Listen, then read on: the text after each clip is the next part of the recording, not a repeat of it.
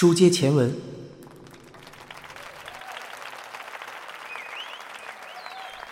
又有客人进来了。山村原子露出在意那边动静的神情。草剃说：“你和花冈小姐电话聊天，最近一次是什么时候？”是富坚出事上新闻的那天，我吓了一跳，急忙打电话给他。这点我也和之前来的人说过了。花冈小姐当时是什么反应？没什么特别的，她说警察已经找过她了。草剃没有告诉他，就是他找的镜子。草剃继续问道：“富坚来这里打听花冈小姐的下落，你没告诉他？”我没提，说不出口啊，我不想让他紧张。这么说来，花冈镜子并不知道富坚正在找他，换言之，他根本不知道他会去找自己，自然也不可能事先拟定杀人计划。我本来想告诉他的，可那时他正开心的东拉西扯，我也就失去了开口的兴致。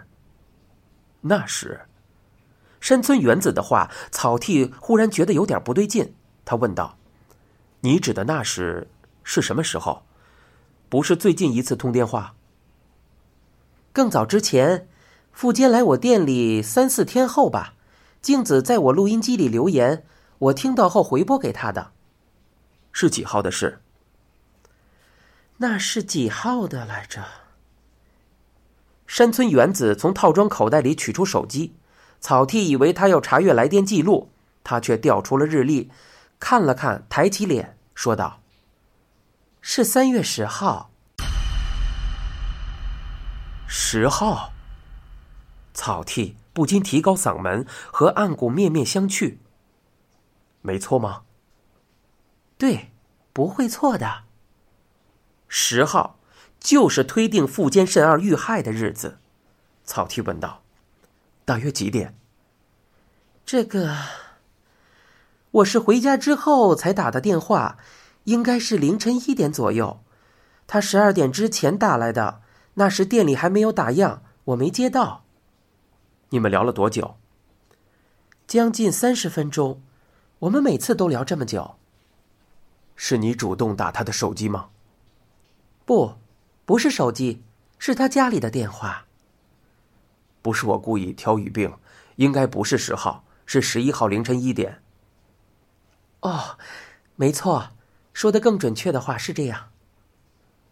你说花冈小姐在你的录音机里留言，她说了些什么？当时是说找我有事，叫我下班之后回她电话。他找你什么事啊？也不是什么大不了的事，他跟我打听我以前治疗腰疼的那家推拿按摩院。推拿按摩？之前他也会为这种小事主动打电话给你吗？其实每次都不是什么大事，只是想找对方聊聊天，无论是我还是他。每次也都是这样，在半夜聊天吗？这没什么稀奇的。干我们这行总是忙到深夜才有空，不过我会尽量选假日和他聊天。那次是因为他先打来的。草地点点头，难以释怀的疑虑并未消除。出了酒廊，草剃走向锦细町车站，一路左思右想，山村原子最后那段话令他耿耿于怀。三月十日深夜，花冈镜子和他通过电话，而且用的是家里的电话，这就表示那个时间镜子在家。专案组的内部也有人认为，作案时间应该是三月十日晚上十一点之后，这当然是以花冈镜子为凶手拟出的推论。就算去 KTV 唱歌的不在场证明是真的，难道不可能唱完歌再杀人吗？可支持这一推论的并不多。纵使一出 KTV 就立刻赶往现场，抵达时也快十二点了，之后再动手行凶，也没有可乘坐的交通工具回家呀。通常，凶手不会搭乘留下犯罪线索的出租车，况且现场附近也很少有出租车经过。这便牵扯到自行车失窃的时间，车子是在晚上十点之前被盗的。如果是故布疑阵，镜子在那之前必须去一趟小旗车站；若不是故布疑阵，而是富坚自己偷的。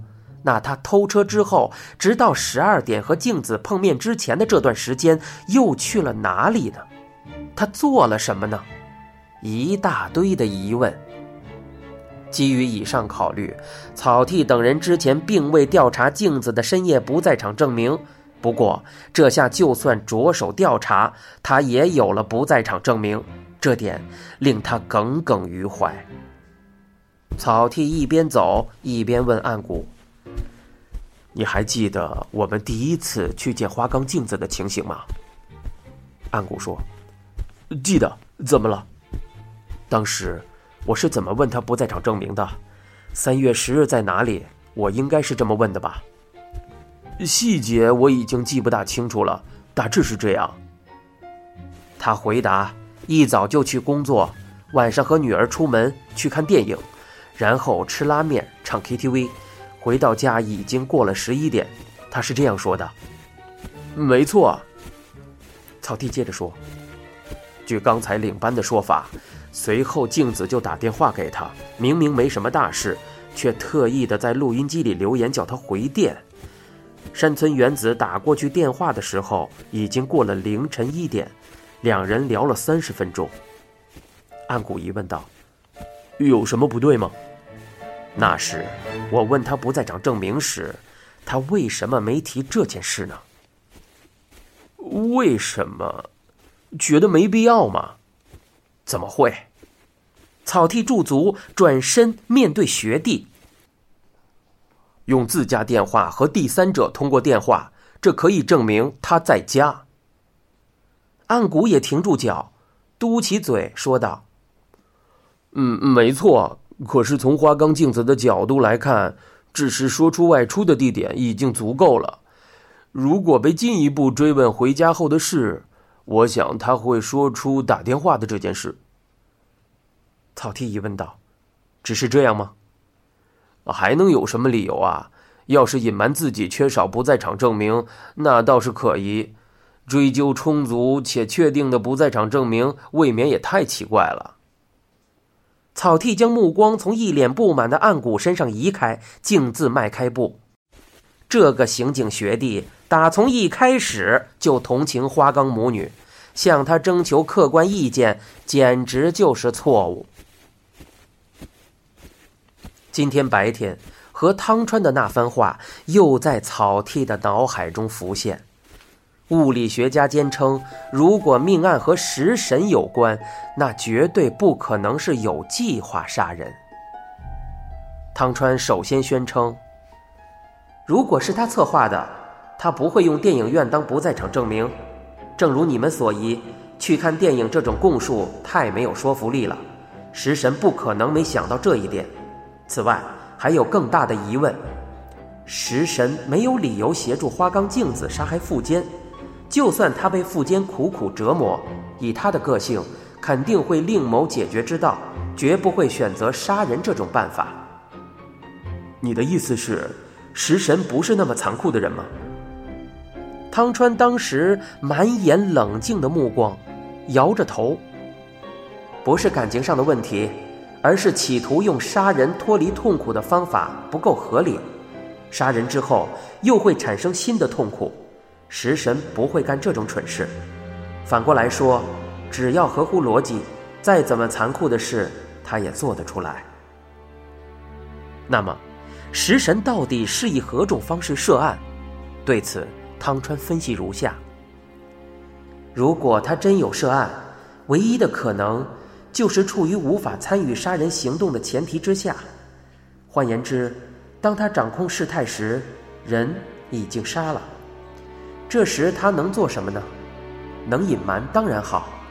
如果瞒不住，他会拟出各种对策来躲避警方的追查，而且还会指示花冈镜子母女，该怎么回答警方的质问，在哪个时间点提出什么样的证据。简言之，到目前为止，花岗母女对草剃等人供述的一切，都不是出于他们的个人意志，而是食神在背后操控。不过，这位物理学家在如此断言之后，又冷静地补充道：“这纯粹是我的推断，是在食神涉案的前提下做出的猜测。这个前提本身可能是错的，不，应该说，我希望是错的。我打从心底里期盼，是我想的太多了。”你正在收听的是一辆松鼠播讲的《嫌疑人 X 的现身》。欲知详情，请听下回。